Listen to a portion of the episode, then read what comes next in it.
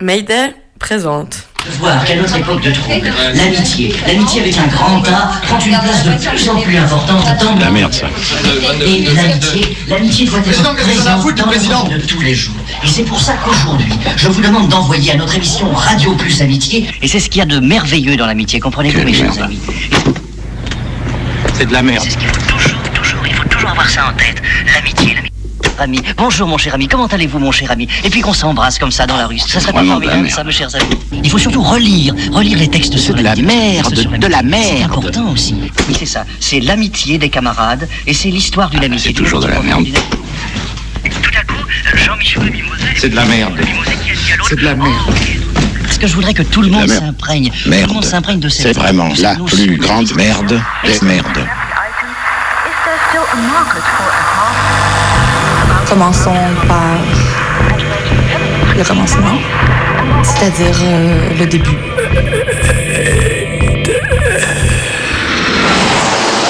Mesdames, Messieurs, votre attention s'il vous plaît. Mayday, Mayday, quelqu'un me reçoit Antenne dans 30 secondes. 30 secondes. Transmission. Transmission sur le 102.2. Il s'agit d'un signal de détresse, on doit suivre le protocole. Mayday? Mercredi 18h sur Radio Canu. Pendant une heure, se balader, explorer, interroger, rencontrer, jouer, faire des histoires et en créer. Mayday, l'émission qui passe le mur du son. Saison 3. 3.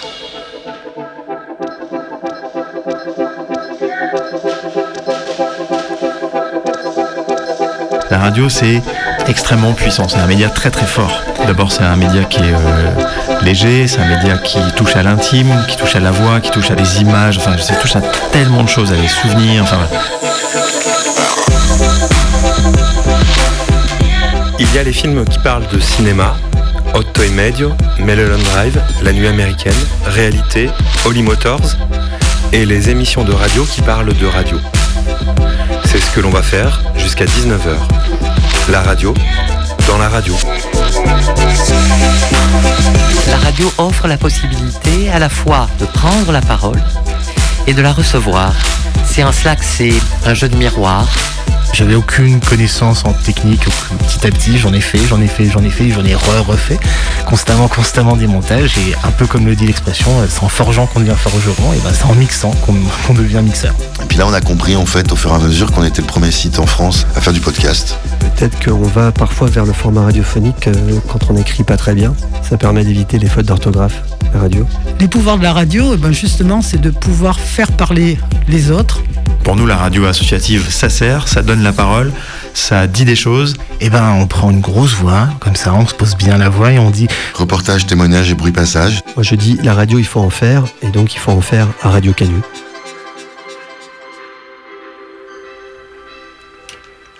Oui, rappelez-moi la semaine prochaine. C'est très prometteur. C'était qui? C'était l'inspecteur Gadget. Vous allez bosser avec lui sur un nouveau podcast?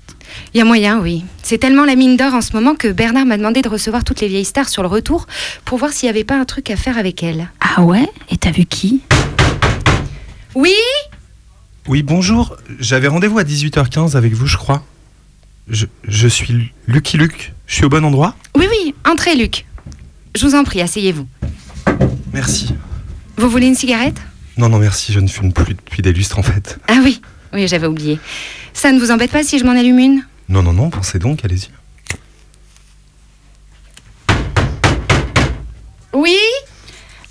Euh, oui, bonjour. J'avais rendez-vous pour l'adaptation d'une fiction en podcast. Je suis une héroïne de l'auteur Fab Caro. Je suis Cathy, dans la bande dessinée Formica et... Ah oui, oui, oui, Cathy, très, très prometteur. Asseyez-vous à côté de ma collaboratrice, je vous reçois dans un instant. Ok, ok, bah merci Madame Rodez.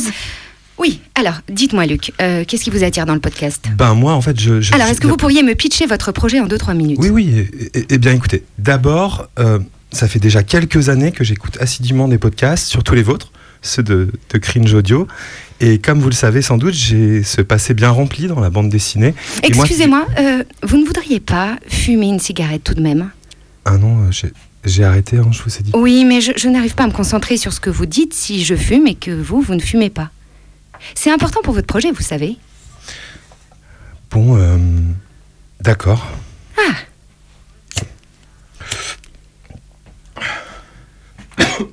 Donc, reprenez. Oui, donc, euh, j'ai fait. Pardon. j'ai fait pendant longtemps de la bande dessinée, euh, jeunesse, et voilà, j'ai eu mes, mes petits succès. je, je pense que le public se souvient encore euh, bien de moi. J'ai aussi des, des adaptations en dessin animé à mon actif, au cinéma, avec Jean Dujardin. Ah, attendez, attendez là, Luc. Luc, vous fumez vraiment mal. Oui, pardon. Je, je suis désolé. Bon, écrasez votre cigarette ici, s'il vous plaît. Merci. Excusez-moi, je voudrais pas vous couper, mais j'ai la vague impression d'avoir déjà vu cette scène dans un film. Pardon? Là, euh, ce que l'on vit, c'est dans un film, non? Ou à la radio? On, on est dans la radio, c'est ça? Mais vous êtes complètement zinzin, mon pauvre Luc. Non, non, je vous assure, il y a exactement la même scène. Allez, dans- stop, stop, Luc. Vous avez dépassé vos trois minutes de pitch. J'ai Cathy de Formica et la Reine des Neiges qui enchaînent derrière. Ah d'accord. Je, je suis donc là, on peut dire que oui. je suis... Oui. Bah oui. Vous êtes euh, recalé pour Cringe Radio. Euh, Je vous conseille d'aller taper à la porte d'Arte Radio. hein. Peut-être qu'ils trouveront ça bien, eux. Arte Radio, c'est le site français incontournable des amateurs de podcasts et de création radiophonique. Celui sur lequel j'ai, comme beaucoup d'autres personnes, réappris à aimer écouter des histoires, qu'elles soient fictives ou les expériences des autres. C'est après avoir découvert Arte Radio que j'ai réécouté la radio hertzienne et que je suis devenue une auditrice régulière des pieds sur terre. À sa tête, aujourd'hui et depuis le début, on retrouve Sylvain Gire. Sur le site, il est décrit comme ça. Poète maudit, né en 1964, le responsable éditorial et aussi cofondateur de Chef Suprême et grand leader d'Arte Radio. Un modèle de réussite pour tous les introvertis modestes et fragiles. Il paraît qu'il fait la pluie et le beau temps dans tout le monde du podcast français. Mais au début, il y avait aussi Christophe Rowe. M'a aidé. Alors, je m'appelle Christophe Rowe et je suis réalisateur radio. Rencontre. C'est la personne qui va essayer de mettre en ombre et de mettre en forme les sons pour qu'on raconte bien une histoire avec des sons à la radio. Mon premier emploi, c'était à Arte Radio en 2001, en tant que réalisateur radio et responsable technique. Hum, alors j'avais fait une école de cinéma pour euh, apprendre le son, donc j'ai fait des études d'ingénieur du son. Et puis en sortant de l'école, euh, j'avais un petit rêve qui me trottait en tête comme ça, de peut-être euh, vivre de la radio, parce que j'avais fait quelques petits montages sonores à l'école et c'était ce qui m'avait le plus plu. Donc j'ai fait un stage à Radio France, euh, avec l'envie de postuler pour être embauché à Radio France. Et en fait, euh, j'ai pas beaucoup aimé. J'ai senti que c'était pas l'endroit pour moi, donc je suis parti. J'ai pas postulé. J'ai quand même appris pas mal de choses en regardant les gens travailler. Comme quoi, des fois, les stages d'observation, ça sert à quelque chose. Parce que j'ai vachement appris en regardant. Et après, j'ai envoyé des CV à des télés, des radios pour euh, faire mon statut d'intermittent. J'avais 21 ans. Et Arte m'a répondu. Donc j'ai eu un rendez-vous. Je savais pas pourquoi j'allais à ce rendez-vous. Je pensais que j'allais travailler pour euh, le journal télé d'Arte ou pour euh, faire des reportages. Je savais pas trop. Et euh, lorsque je suis arrivé à l'entretien, la personne m'a dit Je vais vous poser des questions sur votre CV et après vous pouvez me poser des questions sur l'annonce. Je savais pas trop ce que c'était que cette annonce et j'ai décidé d'être honnête et j'ai dit à la personne, Alain Johannes, que je savais pas du tout pourquoi j'étais là et que j'avais jamais vu d'annonce. Et donc là, il m'a expliqué que c'était pour faire une radio web. Que Arte avait eu l'idée et l'envie de, euh, de faire une radio internet. Et donc on était en 2001, donc c'était les tout débuts de la DSL. Il y avait encore pas mal de gens qui avaient des. qu'on appelait ça Les modems euh, internet de, base, quoi, à l'ancienne. Et donc voilà, j'ai dit oui. Puis finalement, bah, en fait, ils m'ont choisi. Parce que j'étais jeune, je pense que je coûtais moins cher. Et parce que. euh, je crois qu'il avait confiance. Alain Johannes, c'était un journaliste qui avait participé à la création de France Info, qui avait travaillé à France Inter et tout ça. Dans toute sa carrière, il a toujours essayé de faire confiance aux jeunes. Aussi, je crois qu'il m'a appris, il a compris que j'aimais bien la radio parce que je connaissais une seule personne qui faisait de la radio telle que j'aimais. C'était la seule personne que j'avais découvert pendant mes études. À 21 ans, en 2000, euh, voilà, c'était un peu un hasard que j'étais tombé sur ce nom-là, mais je lui ai dit que ce que j'aimais en radio, c'était Yann Parentoine, qui a un peu une pierre blanche comme ça dans la création francophone. À la base, c'était un technicien à Radio France qui faisait des... Soit il travaillait pour le direct, soit il montait des fictions. Et euh, Yann Parantoen, hein, au début des années 80, a commencé à faire des montages et à faire des reportages lui-même, ce qui n'était pas du tout habituel à Radio France. Et en fait, Yann Parantoen, je pense que toute son expérience de 20 ans, 25 ans de technique et d'avoir croisé plein d'auteurs, avoir fait plein d'essais, plein d'expérimentations aux ACA, etc., a, a trouvé euh, de façon très organique plein de façons de raconter des histoires avec des sons, plein de façons de faire des montages, plein de façons de, de monter. Donc c'était un montage très élaboré. Il mettait presque deux ans à faire une seule émission. Parce que quand on écoute une bande pour une première fois, ça pose d'autres questions. Il y a une nécessité de revenir pour moi, en tous les cas, sur le terrain, pour compléter, si vous voulez, le, travail, pour, trouver d'autres couleurs qui vont trouver place euh, dans ce premier enregistrement, qui de toute façon servira de base. Et ensuite, je rajoute progressivement d'autres couleurs. Mais c'est un travail de solitaire et c'est très difficile de faire partager parce qu'on est constamment dans le doute, on ne sait pas très bien ce qu'on va faire en fait. C'est toujours l'élément qui commande. Il a vraiment créé une façon d'écrire avec les sons qui a amené la radio à un autre stade, comme certains cinéastes euh, ont tout d'un coup trouvé des, des, façons de faire du cinéma, des une façon d'utiliser la matière qui était très différente. Et après, c'est plus pareil. Après, on fait plus les choses pareilles. Tout d'un coup, le, langage a, a évolué et s'est enrichi. Voyez un Antoine, c'était vraiment ça. Enfin, moi, en tout cas, il m'a toujours euh, inspiré, un peu comme un vieil ami, quoi. C'est-à-dire qu'on sait pas trop, des moments où on sait plus trop comment faire les choses, on est un peu perdu. Et eh ben, on, va réécouter un peu quelque chose qu'il a fait. Et, euh, et, ça fait du bien, ça redonne des solutions, ça redonne envie d'en faire des choses. Donc voilà, pour moi, Yann Antoine, c'est ça.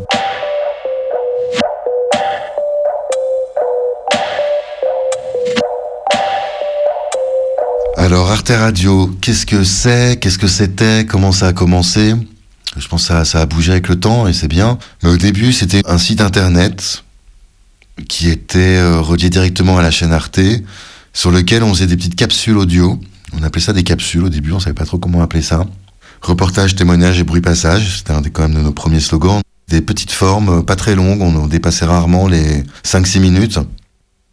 Arte Radio est intégralement financé par la chaîne euh, télé Arte, euh, puisque c'est vraiment un projet d'Arte France. Et c'est pour ça que d'une façon assez pirate, dès les débuts, on a tout mis en téléchargement, en se disant que puisque c'est le service public, il n'y avait pas de raison que ça puisse pas euh, être offert aux gens, puisque on travaille avec leurs impôts. Et, euh, et assez vite, euh, ouais, au bout de 3-4 ans, il y a eu le podcast qui est arrivé, mais c'était encore tout nouveau. On avait entendu parler de ça via, euh, sur des journaux euh, américains. Sylvain a lu ça, ouais, je crois que c'était au New York Times. Il en a parlé à notre informaticien, Simon. Simon, le soir, regarde et en fait, il met en place le podcast de chez lui la nuit, euh, sans rien dire. Il met, il met le podcast sur le site. Le lendemain matin, il nous annonce oh, regardez les gars, là, j'ai fait, j'ai mis un fil RSS, c'est super ce truc. c'est, ça va trop marcher, il faut le faire. Et puis là, on a compris, en fait, au fur et à mesure qu'on était le premier site en France à faire du podcast. On a pu rentrer petit à petit un peu dans le monde de la radio, parce qu'au début, on est, on n'était pas vraiment considérés comme étant des gens qui faisaient de la radio. Il a fallu quelques temps pour euh, réussir à faire des productions de qualité et montrer que on faisait vraiment de l'écriture sonore, qu'on racontait des histoires avec du son et qu'on faisait de la radio finalement comme on n'en entendait plus sur les antennes. Nous, l'idée qu'on avait dans les dix premières années, la façon dont on travaillait, c'était que on prenait pas de réalisation toute faite, clé en main, des gens qui arrivaient, voilà, j'ai fait ça, est-ce que vous voulez le diffuser? Donc Arte Radio n'est pas un diffuseur. Arte Radio est un producteur. Sylvain faisait souvent la comparaison avec euh, un magazine où en fait, euh, voilà, on a envie d'articles, on a envie de reportages, on a envie de plein de différents points de vue, etc. Et on les fait pour le magazine. Il y a un point de vue éditorial, il y a une entité où le tout est rassemblé. Finalement, Arte Radio aurait pu être une émission à l'intérieur d'une grille. Une fois par semaine, on avait entre 35-40 euh, minutes et 1 heure, 1 heure 10 de production avec 4-5 reportages, euh, documentaires ou, ou fiction. Les choses qui nous arrivaient toutes faites, c'est rare qu'on les aimait entièrement. On avait toujours envie de se dire, ben en fait, ouais, mais ça nous plaît, mais nous on le ferait un peu autrement et ça ressemble pas vraiment à ce qu'on aime, etc. Donc on voulait vraiment garder ce point de vue éditorial qui peut, dans un sens, être un peu fermé, mais qui nous a permis d'avoir une vraie patte et une vraie euh, personnalité, je crois, qui était reconnaissable. Je crois qu'on reconnaissait très vite euh, un son d'Arte Radio quand ça arrivait, même si la signature était très rapide et très euh, petite, quoi. Il n'y avait pas de gros jingle au début, pas de gros jingle à la fin. Mais on, voulait qu'il y ait cette patte. Et aussi parce que Arte Radio était à l'époque, pour le coup, plus que maintenant, il y avait ce petit côté laboratoire on essayait des choses, on avait des idées, on savait pas où on allait, mais on prenait le temps de chercher. Il y a des productions qui nous ont pris une semaine, euh, dix jours de travail qui au résultat étaient pas bonnes. J'ai vraiment pris ça comme un terrain de jeu génial, avec plein de gens qui avaient des idées, et petit à petit, comme on travaillait souvent avec les mêmes pigistes, les mêmes auteurs, on a tous appris en même temps, en fait, en quelque sorte. Ah, c'était génial. Enfin, moi, c'était un super moment de, de travail dans ma vie, quoi. Mm.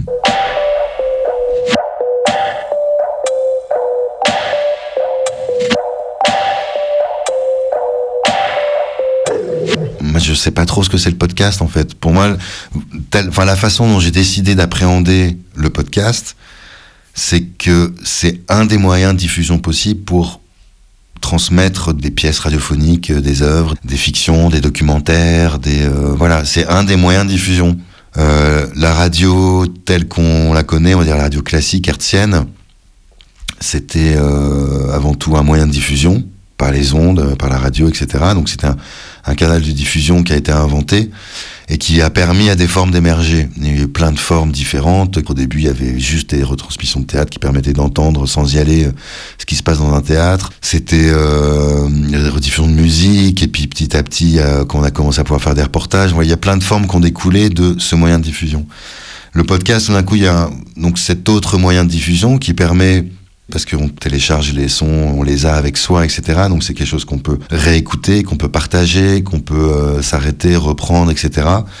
Donc ça permet tout ça qui était complètement impossible avec le, le flux hertzien où soit on est là et on est à temps et si c'est passé, c'est passé. Et ce qui est une, finalement un, un beau complément, moi je vois des, ces choses-là très complémentaires parce que ça permet de sauver ce qui n'était pas possible avec la radio hertzienne et qui a amené pas mal d'oubli en fait. Il y a plein de d'œuvres, plein d'auteurs, plein d'artistes, plein de productions qui ont parfois coûté cher, qui ont demandé beaucoup de travail, beaucoup d'écriture, euh, etc. Et en fait qui ont disparu parce que on sait, soit on sait plus où c'est, soit c'est dans des archives mais on n'y a pas accès. Et le podcast permet un peu de créer une mémoire collective maintenant qui reste parce qu'on peut continuer à réécouter, à retrouver des choses qui ont été diffusées il y a 10 ans, il y a 15 ans, etc. Sur Arte Radio, tout ce qui a été fait depuis euh, presque 20 ans maintenant et toujours sur le site.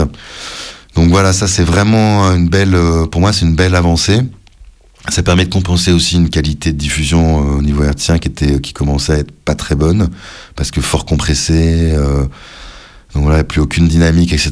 Donc on peut se permettre maintenant de faire des MP3 de, de la meilleure qualité possible et de jouer avec beaucoup plus de dynamique, etc. Donc ça c'est un plus aussi. Et, euh, et après dans le fond, ben ça, ça allait aussi en fait finalement ça a été de pair avec euh, plein de petites machines comme euh, des Zoom ou d'autres marques. Faut pas oublier que c'est une marque Zoom. C'est presque devenu un objet comme frigidaire.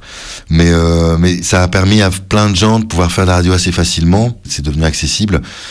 Et donc ça a permis beaucoup de production.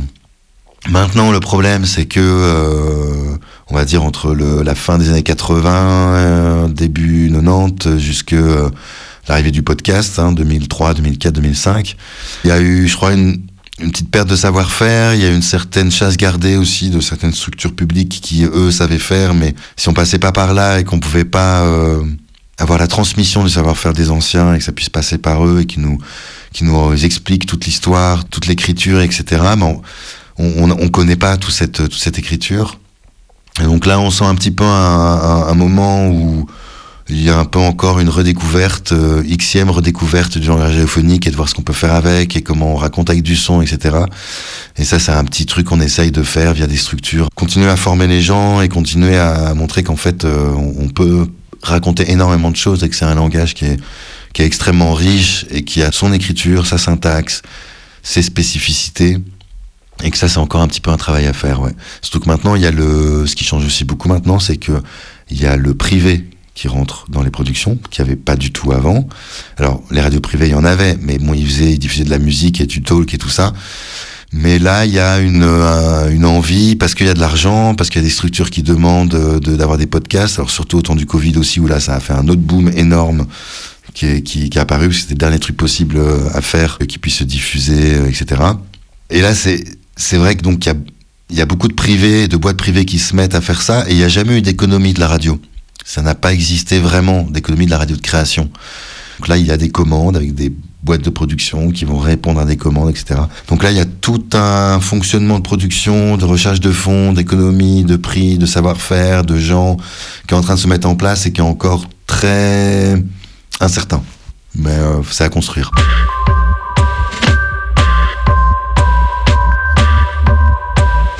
Travaillé à Arte Radio de 2001 à 2008.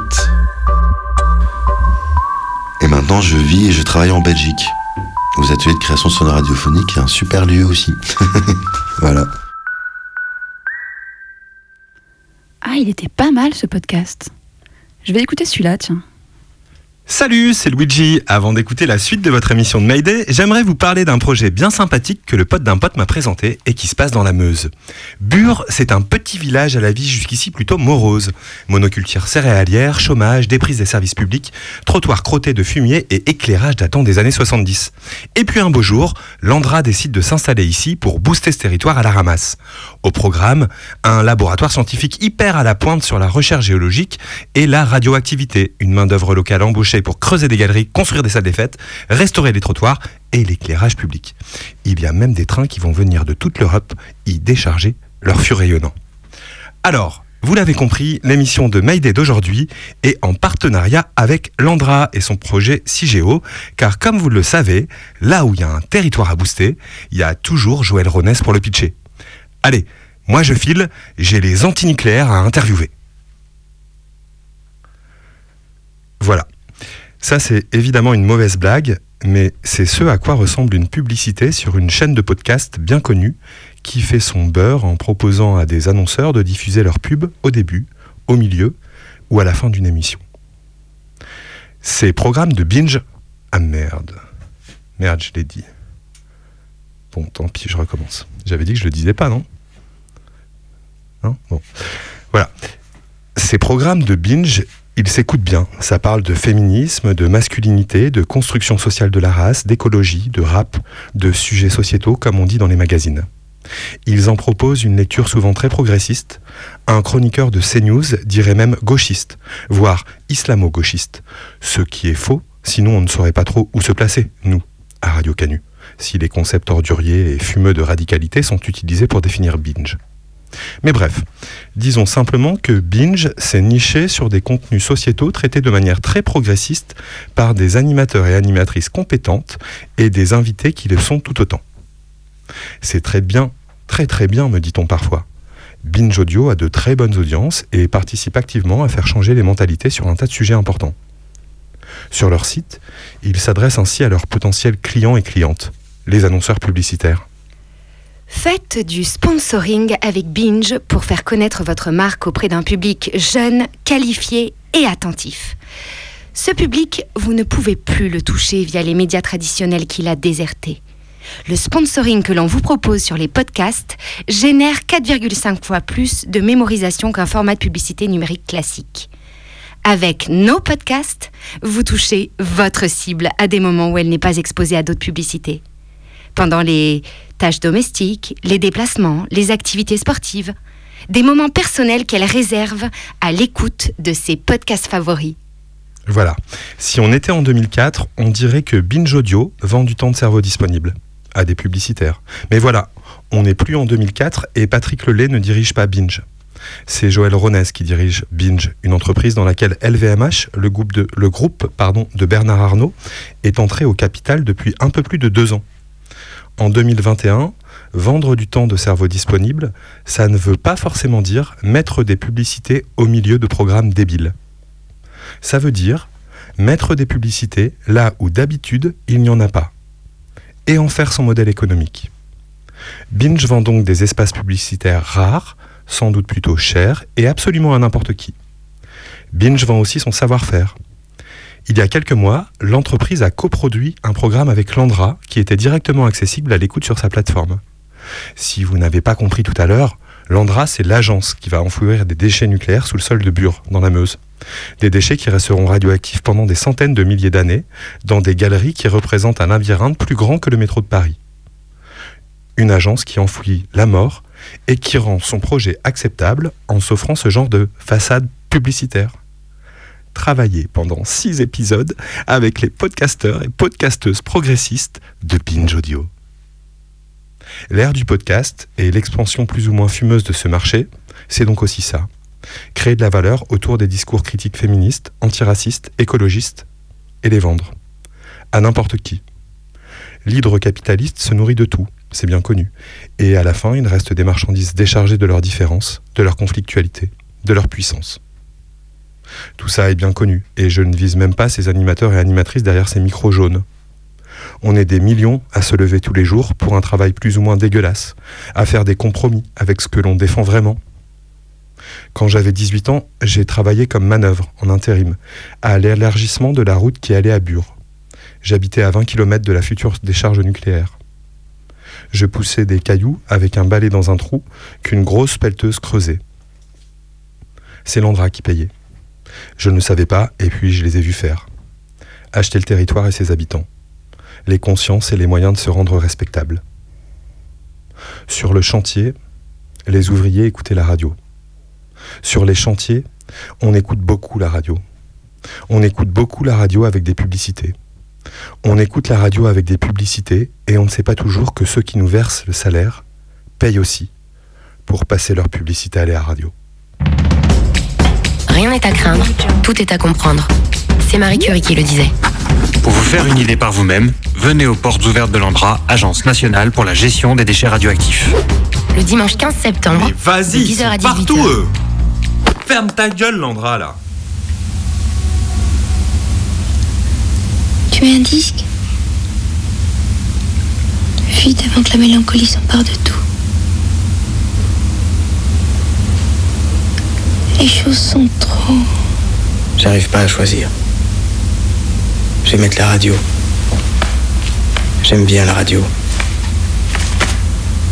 Il suffit d'allumer. On tombe toujours pile sur la musique qui nous trottait tout au fond. Tu vas voir. C'est magique. Attention. Pas de chance. Donne-moi un chiffre, Anna. Au hasard. Vite, un chiffre. D'accord, trois. Un, deux, trois. Voilà. Écoutons et laissons-nous dicter nos sentiments.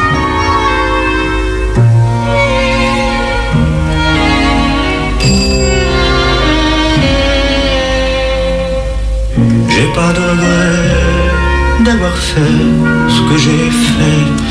Je pouvais plus vivre avec sa peine. Jetez-moi la pierre si vous n'avez jamais tant souffert comme moi je souffrais. Et maintenant, pour Christophe qui habite le cinquième, de la part de Juliette qui habite le premier, L'amour moderne, par David Bowie.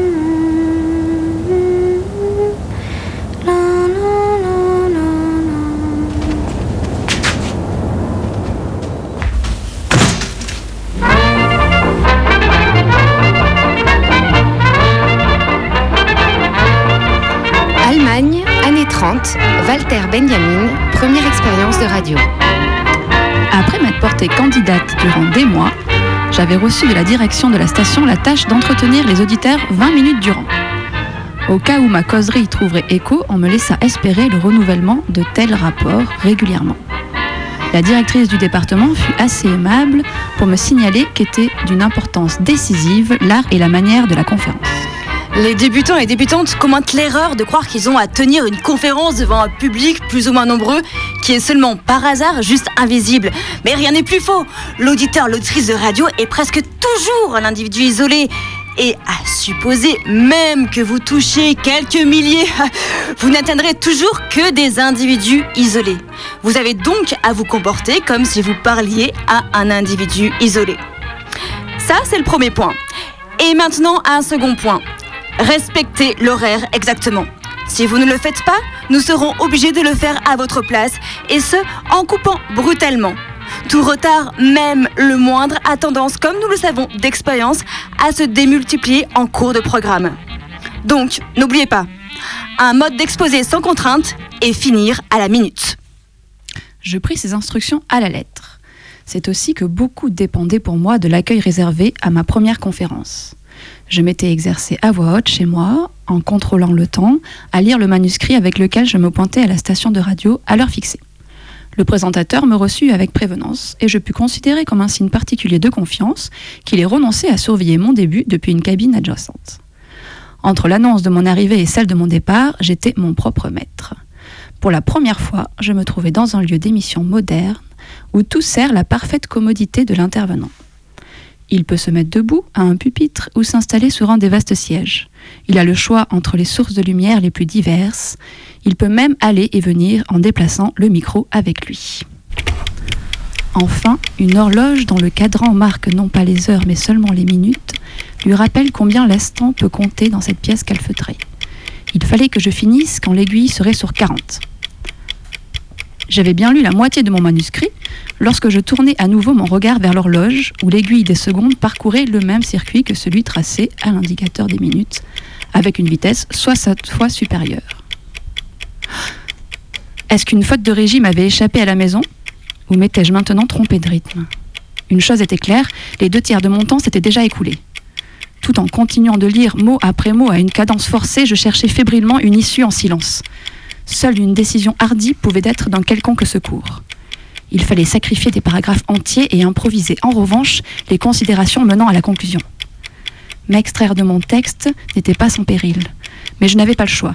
Je rassemblais toutes mes forces, sautais plusieurs pages de manuscrits et atterris avec bonheur, finalement, tel un aviateur sur son champ d'aviation, dans le cercle d'idées du paragraphe terminal. Avec un soupir de soulagement, je réunis aussitôt après mes papiers et dans l'heureuse fierté de la prestation en force que j'avais accomplie, je quittai le pupitre pour enfiler mon manteau en toute sérénité. À vrai dire, le présentateur aurait dû rentrer en ce moment-là. Mais il se fit attendre, et je me suis tournée vers la porte. Ce faisant, mon regard tomba encore une fois sur l'horloge. L'aiguille des minutes indiquait 36. Encore 4 minutes pleines jusqu'à 40 ce que j'avais attrapé au vol précédemment avait nécessairement dû être la position de l'aiguille des secondes. Je compris alors l'absence du présentateur. Or, au même instant, le silence qui avait encore été bienfaisant jusque-là m'enveloppa comme un filet.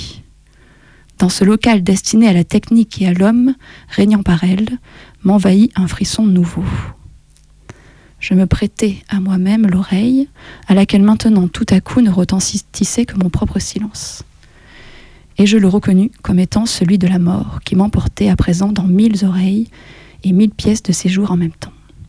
Une angoisse indescriptible m'envahit, et immédiatement après, une résolution tumultueuse. Sauvons ce qui peut l'être encore, me dis-je à moi-même. Et je tirai violemment le manuscrit de ma poche de manteau, pris le premier venu des feuillets sautés, et je me remis à lire avec une voix qui me paraissait couvrir mes battements de cœur. Je ne pouvais plus demander de moi des trouvailles. Et comme le morceau de texte que j'avais attrapé était court, j'entendis les syllabes, fis vibrer les voyelles, rouler les airs, introduisis des pauses méditatives entre les phrases. Encore une fois, j'atteignis ainsi la fin. Cette fois, la bonne. Le présentateur vint me renvoyer obligeamment comme il m'avait reçu précédemment. Mais mon trouble se prolongea. Aussi, lorsque le jour d'après je rencontrais un ami dont je savais qu'il m'avait entendu, je lui demandais en passant quelle avait été son impression. Écoutez, c'était fort bien, hein, sauf que les récepteurs clochent toujours. Le mien s'est complètement interrompu pendant au moins une minute.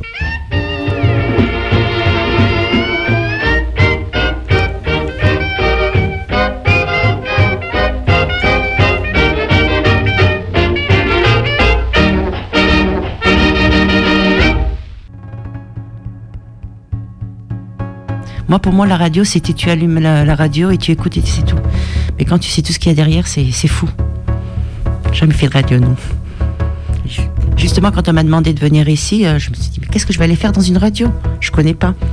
Ben, finalement, pourquoi pas? Je m'appelle euh, Souila, je vais avoir 52 ans, bientôt. Alors, mon parcours, il est un peu chaotique. Enfin, chaotique dans le sens que j'ai changé de pays. Si tu veux, bon, moi je suis née ici, je suis née à. Après, mes parents, on est retourné en Algérie, on a fait des allers-retours. Et dernièrement, euh, je me suis mariée, je suis revenue ici. C'est pas facile de trouver déjà un travail pour les jeunes, alors pour moi, voilà, j'ai tout essayé, j'ai fait des stages, j'ai fait des formations, j'ai fait mes. La seule chose que j'ai réussi à faire, c'est avoir des stages dans la. comme hôtesse de caisse. Il y a seulement un magasin qui me rappelle de temps en temps quand ils ont besoin. Et c'est comme ça que j'ai atterri ici. Mayday, reportage. On se trouve dans l'un des studios euh, de la radio, qui s'appelle Le Chantier, à Lampe Porteuse, à Clermont-Ferrand. Tu fais quoi dans ces studios?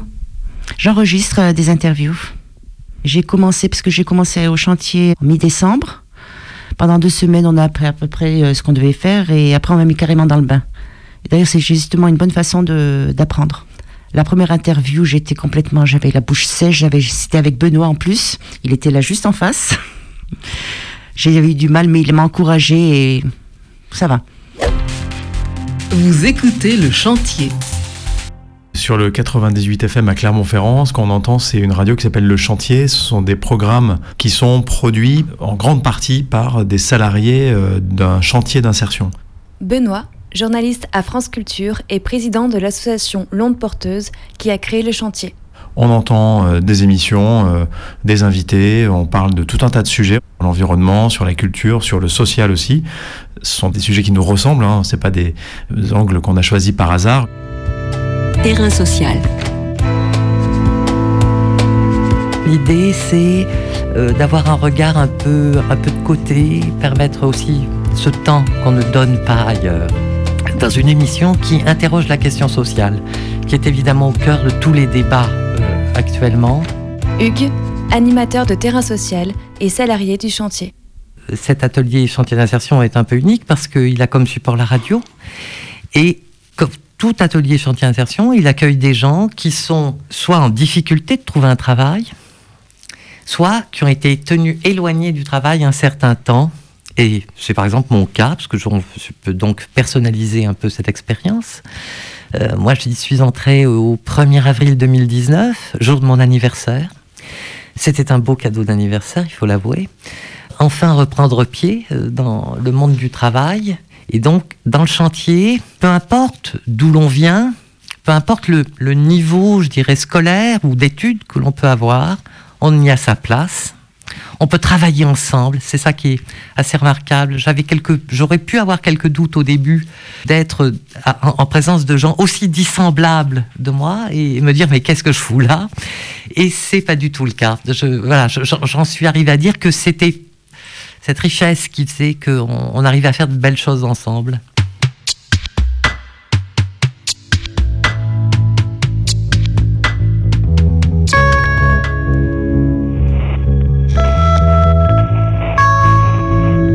Ensemble, euh, professionnels euh, du journalisme, euh, certains ont 20 ans de boutique, 25 ans de métier, etc.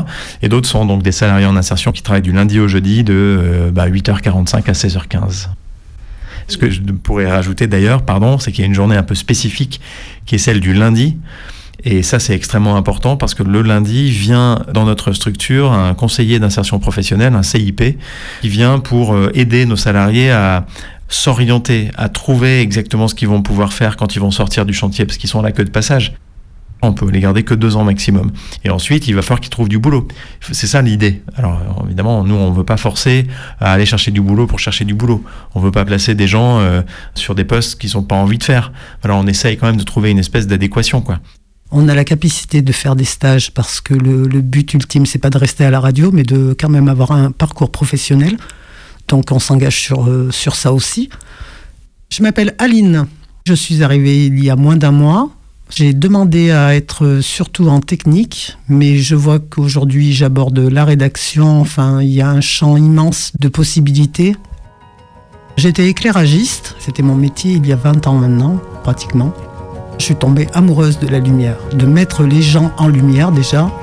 Je trouve que, que c'est magnifique et c'est ce que je retrouve ici avec la radio. On met beaucoup de gens en lumière, beaucoup de structures en lumière. Je crois que c'est ce qui, euh, ce qui globalise en fait euh, mon arrivée ici et ce que j'ai fait auparavant, ce qui les euh, fait joindre.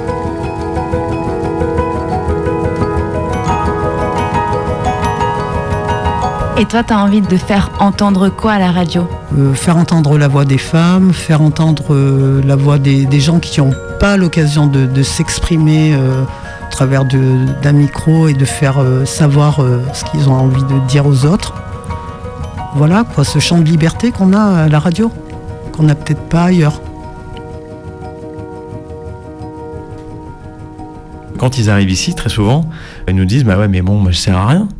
La société me renvoie l'image de quelqu'un qui euh, est euh, improductif, euh, coûte de l'argent. L'assistanat, c'est le cancer de la société. On s'en souvient bien de cette phrase de notre président commun euh, de région. Et donc la radio, comme support, elle sert très simplement à redonner confiance. C'est un média très très fort. On a coutume de dire dans les, couloirs des radios que la radio c'est la vie. la radio c'est euh, un ensemble de techniques finalement qui sont aussi applicables euh, dans n'importe quel autre domaine de la vie en réalité. C'est juste parler, c'est juste euh, organiser ses idées pour exprimer clairement un concept ou pour exprimer clairement une façon de penser c'est euh, rassembler de l'information, aller en chercher, euh, la vérifier, euh, la traiter et la donner. Donc c'est rencontrer des gens, raconter des histoires, apprendre des choses. C'est génial, la radio c'est la vie quoi, voilà. Donc en fait, la radio ça doit d'abord être de l'humain. Ça doit être de la discussion, ça doit être de la rencontre, ça doit être de l'enrichissement, ça doit être de l'écoute aussi. Peut-être que ça c'est très important de dire que on commence à être bon à la radio quand on commence à être bon dans l'écoute des autres, dans l'écoute de ce qui se passe autour de nous. Et il faut y croire et euh, il faut se dire que c'est euh, une, une matière profondément humaine. Mais comme la voix, en fait, euh, fait passer des émotions, la radio euh, fait passer euh, l'intime. Et si on comprend ça, en fait, on se dit que euh, bah, tout le monde peut y arriver. J'ai pas fait d'école de journalisme, j'ai pas fait d'études, et, euh, et donc c'est la radio associative qui m'a appris en réalité, qui m'a formé, qui m'a formé à la débrouille, qui m'a formé au micro, qui m'a formé euh, quasiment au journalisme aussi, puisqu'on en faisait. On n'avait pas de technique parce qu'on on n'avait pas appris, mais finalement on a inventé des techniques à, à nous euh, avec toute l'équipe de bénévoles à l'époque. C'est bien la première fois que j'entends ma voix en dehors de moi, dans la radio. Je ne me reconnais pas, je ne sais pas si j'aime ça, mais regarde tout ce qu'on peut faire dans la radio.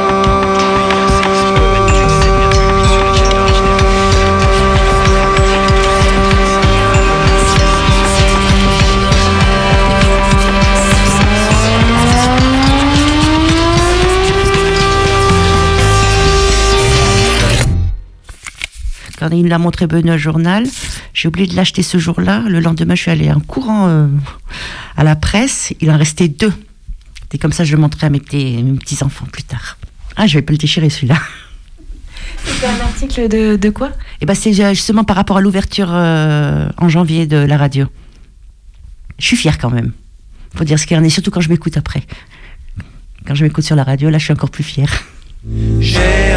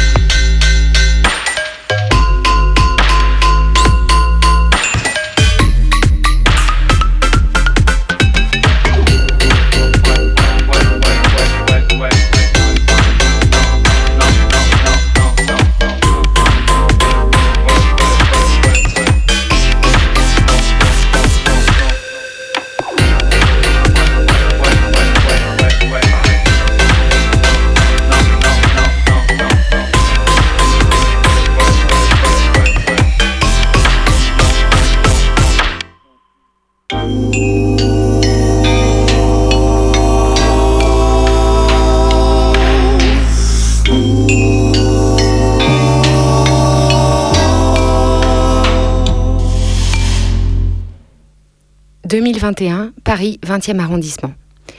Il y a à l'appartement un poste de radio, cadeau offert à ma fille de 4 ans. Il y a aussi les CD et les clés USB. Malgré l'entrée USB, cet outil rentre dans ce qu'on pourrait appeler la catégorie des dinosaures. Maman, c'est quoi un transistor? Un transistor, c'est. C'est un animal d'un ancien temps, récepteur des signaux envoyés par d'autres animaux émetteurs d'ondes électromagnétiques. J'y ai tenu à ce cadeau, alors que moi-même, maladivement, je fais désormais à peu près tout avec mon téléphone. Moi, je suis née un jeudi à 11h20 dans le 47, en 1983. À ce moment précis, mes parents ne devaient pas écouter la radio. Et pourtant, d'aussi loin que je me souvienne, il y a toujours eu le vieux transistor, pas loin. 90.3 pour capter France Inter dans le 47. Le 47, c'est le Lot-et-Garonne. Ces chiffres, rendus obsolètes, sont aujourd'hui presque oubliés. On ne retient plus les fréquences, les numéros des départements, les numéros de téléphone.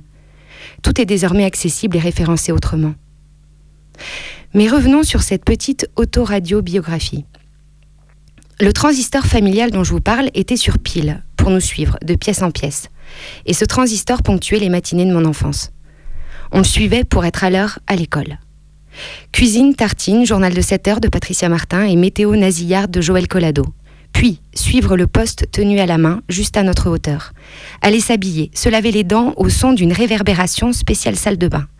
Redescendre jusqu'à la cuisine, faire les lacets à côté du poste que mon père venait de laisser pour aller démarrer la voiture, ouvrir la porte d'entrée et entendre en écho, avec le bruit du moteur, la même radio qui résonnait depuis l'habitacle monter dans la voiture tous les matins parce qu'il n'y avait pas de bus pour sortir de cette campagne, tenter pendant le trajet de se réveiller avec l'économie aujourd'hui de Jacques Sylvestre et les chiffres de la bourse. Se demander, sans poser la question, c'est quoi ce chiffre de 4,40 qui revient en boucle? Comprendre, sans avoir la réponse, que ce monde de l'économie, on ne veut pas en être. Arriver à l'école, puis plus tard au collège, et ouvrir la portière sur le bip de l'heure qui sonne pile. Les souvenirs France Inter, il y en a un paquet. Mon enfance était sans télé, et j'en avais un peu honte. Pour ne, pas être complètement à la ramasse, je me gavais d'images chez les copains-copines et chez les grands-parents. Quelques heures pour connaître les pubs, les dessins animés, les matchs de foot et les rituels des familles avec une télévision. Je le craignais toujours le Quoi, t'as pas la télé? Mais attends, tu, tu veux dire que tu l'as pas du tout? Qui finissait toujours par le Et ça va? Euh. Oui, oui, ça va. Je, je, sais pas, enfin, on écoute beaucoup la radio. Hein. la référence. Tu parles que France Inter, ça filait pas des sujets de conversation dans la cour de récré. Quelquefois, vers 8h20, on attrapait le question direct de Stéphane Paoli. Et ça, ça voulait surtout dire qu'on était en retard. Il y avait aussi l'écoute du midi, le mercredi notamment. Le jeu des 1000 francs accompagnait la purée mousseline et l'éternelle question, savoir si un jour Louis Boson ou Lucien Jeunesse allaient débarquer par ici pour qu'on puisse nous aussi crier en chœur Banco, Banco, Banco Et puis, le dimanche, à 20h, après une journée à débroussailler le terrain et faire brûler des vers de terre, c'était le masque et la plume. C'est du cinéma Ça, c'est ma mère qu'on entend crier depuis notre sortie de bain, un coton-tige dans les oreilles. C'est du cinéma, ça voulait dire on se dépêche. Si c'était un masque et la plume théâtre ou littérature, on coupait direct. Les pièces parisiennes, on les connaissait pas. Leur truc à mes parents, c'était les films. Alors le dimanche soir, on écoutait et on commentait les prises de parole de ces êtres dont je ne connaissais que la voix. Daniel Eman, Serge Kaganski, Thierry Jousse, Michel Simon, Jérôme Garcin, des personnages de mon enfance auxquels mes divagations s'amusaient à dessiner un corps. Je me rends compte en rappelant ma mémoire que des dizaines d'autres voix ont peuplé ces 18 premières années. En grandissant, j'essayais de biaiser France Inter. J'ai commencé par acheter un radio-réveil pour autonomiser le lever. Énergie, c'était pourtant pas terrible comme alarme.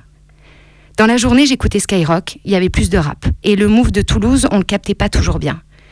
Puis le soir, j'allumais Fun Radio pour l'émission de Doc Eddie Fool. Il parlait de nous, de jeunesse, d'amour, de drogue, de sexe. On pouvait même poser des questions. Ou juste entendre des mots pour nos premiers émois. Ça, dans le noir, avec le poste sous l'oreiller, ça laisse quelques souvenirs de frissons. La radio, c'était aussi la seule manière de s'affranchir des choix musicaux des parents et de trouver de la musique de son époque qui venait de partout. d'être aux aguets et de bondir quand un titre qu'on aimait passait sur les ondes pour appuyer sur REC et l'enregistrer sur la petite cassette toujours prête à l'emploi. La radio, c'était l'écouter, mais aussi l'éteindre pour mettre ses premiers CD. Monter dans la voiture, cheveux devant le visage, et viser l'autoradio pour lui faire manger l'école du micro d'argent. Je me souviens de ma mère qui connaissait, malgré elle, les paroles. Ou du Ah, c'est encore le chat qui miaule, que disait mon père quand je fourrais au quai computer dedans. Et le chat, c'était un York.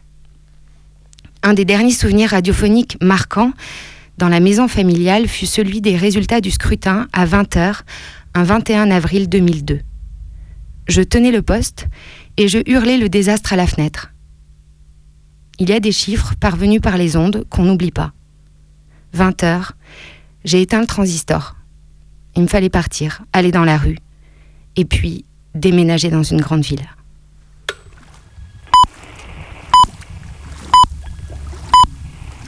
Je m'appelle euh, Guillaume Abgral, j'ai euh, environ euh, 37 ans et euh, je fais de la radio maintenant depuis une quinzaine d'années, à Bruxelles principalement.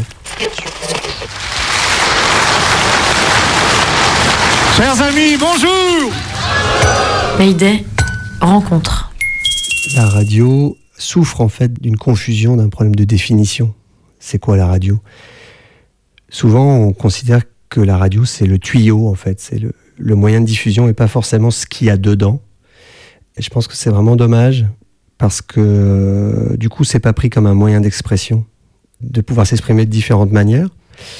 Et ce que ça fait, c'est qu'ensuite, on fait des radios, euh, des tuyaux euh, très précis qui sont censés arroser une petite partie de la population pour lui vendre d'autres choses en même temps d'ailleurs. Et donc ça, ça s'appelle une radio de format. C'est une radio euh, qui tourne en rond, qui fait une rotation. Toujours les mêmes choses, les mêmes musiques, les mêmes tubes. La musique qui fait du bien, euh, la personne qui vous accompagne. J'apprécie en plus parfois écouter cette radio, c'est pas ça, mais ce serait réducteur de dire que c'est que ça. Et donc je pense moi que la radio, on peut la comparer à une piscine en fait. C'est-à-dire que c'est plus un espace dans lequel on peut se mouvoir. Et donc moi je rêve de la radio comme une piscine accessible à tous, dans laquelle il y en a qui peuvent juste barboter, il y en a qui veulent faire du crawl, il y en a qui veulent faire de la natation synchronisée tous ensemble, très esthétique. Et il y en a qui veulent faire du plongeon, euh, de la nage libre. Et quand on pense la, radio comme ça, je crois qu'il y a des moyens aussi de la faire qui sont très drôles. C'est que la radio, quand c'est un moyen d'expression, c'est un art combinatoire. C'est-à-dire que c'est combiner des choses ensemble dans le temps. On, se fait se, on fait se succéder des formes ou alors on les superpose. Et donc ça veut dire qu'on on peut avoir la voix, mais on a la musique, on a le bruit, on a l'ambiance, on a même des choses qu'on pourrait appeler l'atmosphère. Et on les met euh, les unes après les autres ou les unes sur les autres, comme une pièce montée. Et comme on ne peut pas revenir en arrière, eh bien, chaque chose va porter de l'ombre sur l'autre. Et donc, on joue de ça, on joue de la juxtaposition. C'est en fait euh, très cinématographique, la radio. Le téléphone sonne. Allô? Je dois avoir quelqu'un en ligne, on me l'a juré. Allô? Attention, message personnel. Panique au Mangin Palace. Je répète, panique au Mangin Palace. Quand on confond le moyen de transmission avec le moyen d'expression, quand on réduit la radio au tuyau, et donc euh, au bout d'un moment, on, on pense que ce n'est que comme ça qu'on peut l'utiliser. Donc la radio, elle est musicale ou informative, qu'il y a des formats qui préexistent, que c'est comme ça que ça se fait. Eh ben, on ne pense pas à la forme en fait, au fait qu'on peut faire d'autres choses avec, que ça peut avoir d'autres buts. Depuis l'arrivée numérique, je voudrais pas en faire une idole, mais le fait qu'on puisse avoir des enregistreurs personnels pas chers, qu'on puisse faire du montage chez soi, etc., ça a amené une pratique en fait non élitiste. Et moi, je trouve que c'est intéressant qu'on se dise la radio, c'est pas juste pour les trois stars qu'on va voir avec leur tête placardée dans toute la ville et qui nous parlent le matin. Comme euh, on peut faire du théâtre amateur, on doit pouvoir faire de, de- la radio amateur. Il n'y a pas de règle esthétique. C'est comme le basket, quoi. On- normalement, on va sur le terrain, on prend le ballon, puis on essaye de le mettre dans le panier, quoi. Puis c'est comme ça qu'on apprend à faire du basket. Et ben, pour la radio, je pense que ça doit être pareil. Je pense qu'il faut mettre la radio dans les écoles, qu'il faut mettre la radio euh, dans les prisons, qu'il faut mettre la, radio euh, dans les quartiers. Pourquoi? Parce que c'est un des... après la lettre, et peut-être avant la lettre, puisque pour la lettre, il faut, il faut savoir écrire, etc. C'est un moyen qui peut être aujourd'hui... euh, que beaucoup de gens peuvent s'approprier.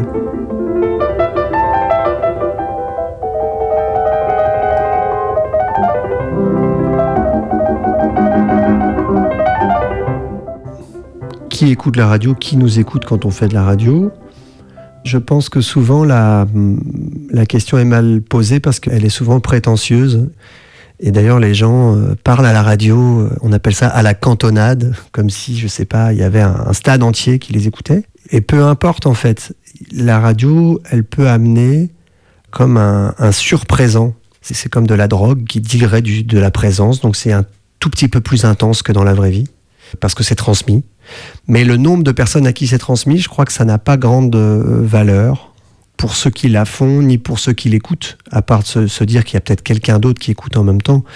Mais c'est une écoute individuelle euh, depuis l'arrivée du transistor, donc finalement, qu'il y ait 2 millions de personnes derrière leur transistor ou pas, je pense pas que ça ce soit très important.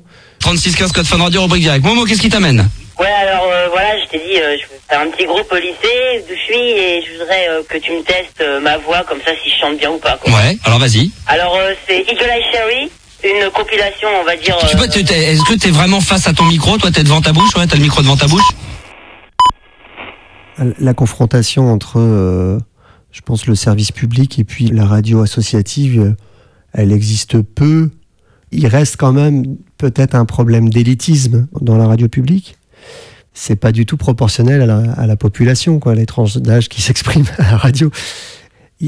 La place, en fait, des gens pour s'exprimer, elle n'est pas pensée. On aurait pu imaginer qu'il y ait, euh, en fait, un déploiement du- d'une radio locale, euh, hyper locale, FM, sur, sur un maillage complet euh, du territoire. Et qu'on puisse avoir accès à ça, comme il y a des salles omnisports, comme il y a des salles des fêtes, comme il y a des théâtres. Et on n'a pas pris ce, ce parti-là.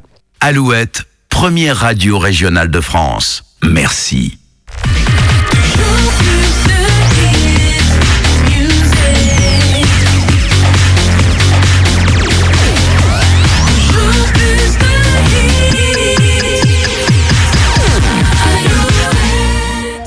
Je pense que les trois choses que j'aime beaucoup, c'est le jeu pour l'oreille, le Horspiel. Donc ça, c'est vraiment le quand on va mélanger euh, un peu à, la découpe comme ça des choses qui, qui résonnent les unes avec les autres ou qui semblent peut-être un peu étranges.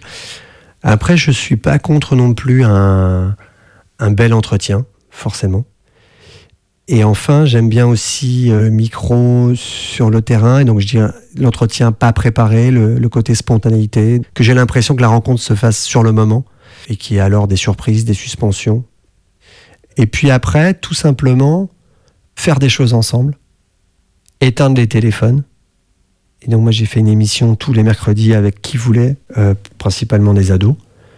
Et il y avait une boîte, en fait, où on mettait les téléphones dedans, éteints et tout le monde s'écoute et on posait une question à laquelle tout le monde peut répondre et on a parlé de la mort, on a parlé euh, de l'amour, on a parlé de plein de trucs et voilà et dans cet espace il y avait euh, du débat, du rire, tout ce qu'on veut, de la fiction parfois, mais il y avait toujours un moment où chacun pouvait être entendu. Ça c'est les, les radios que j'aime bien.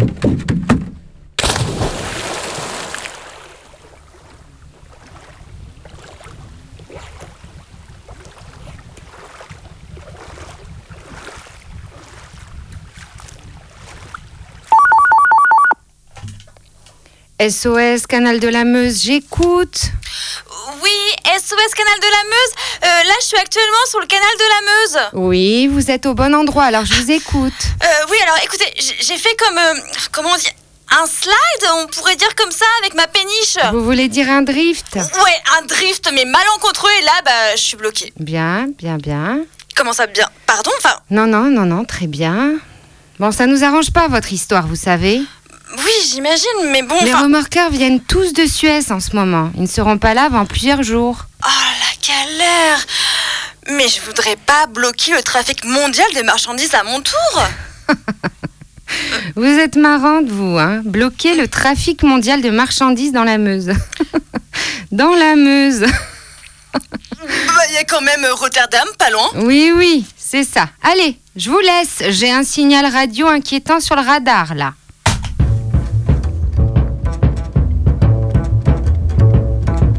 Ce sera tout à fait comme à la radio. Ce ne sera rien, rien que de la musique. Ce ne sera rien, rien que des mots, des mots. Des mots, comme à la radio. Ça ne dérangera pas, ça n'empêchera pas de jouer aux cartes, ça n'empêchera pas de dormir sur l'autoroute, ça n'empêchera pas de parler d'argent. Ce sera tout à fait comme à la radio. Ce ne sera rien, juste pour faire du bruit. Le silence est atroce. Chose est atroce aussi. Entre les deux, c'est la radio. Tout juste un peu de bruit pour combler le silence. Tout juste un peu de bruit et rien de plus. Tout juste un peu de bruit, n'ayez pas peur, ce sera tout à fait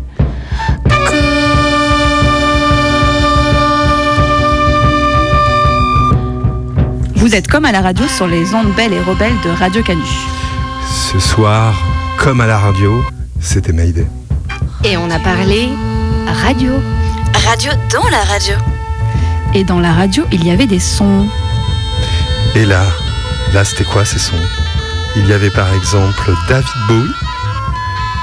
David Bowie aussi. Avec Modern Love, et puis il y avait Jacques dans la radio.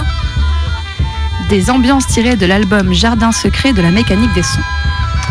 Et là, c'est évidemment, tu connais ce titre, Brigitte Fontaine et Areski. Alors on voudrait en profiter pour passer de grosses dédicaces à toutes les radios associatives qui se bougent un peu partout sur le territoire français. Et puis donner la parole à celles et ceux que- qui ne l'ont pas. On salue Radio Louise à Louvain, La Clé des Ondes à Bordeaux, Radio Grenouille à Marseille et Radio Zagazaï à Angoulême qui ont la gentillesse de rediffuser Mayday toutes les semaines. Et puis évidemment, une dédicace plus, plus, plus aux camarades de Radio Canu qui font vivre la plus belle des radios. Il est 19h01. Dans un instant, c'est les infos sur Radio Canu. Brigitte Fontaine chantonne en fond. Et sur Radio Canu, on revient la semaine prochaine à 18h pour parler de quoi, Tib De radio, non? De Radio Canu, je crois. Tout à fait. Allez, bisous bisous.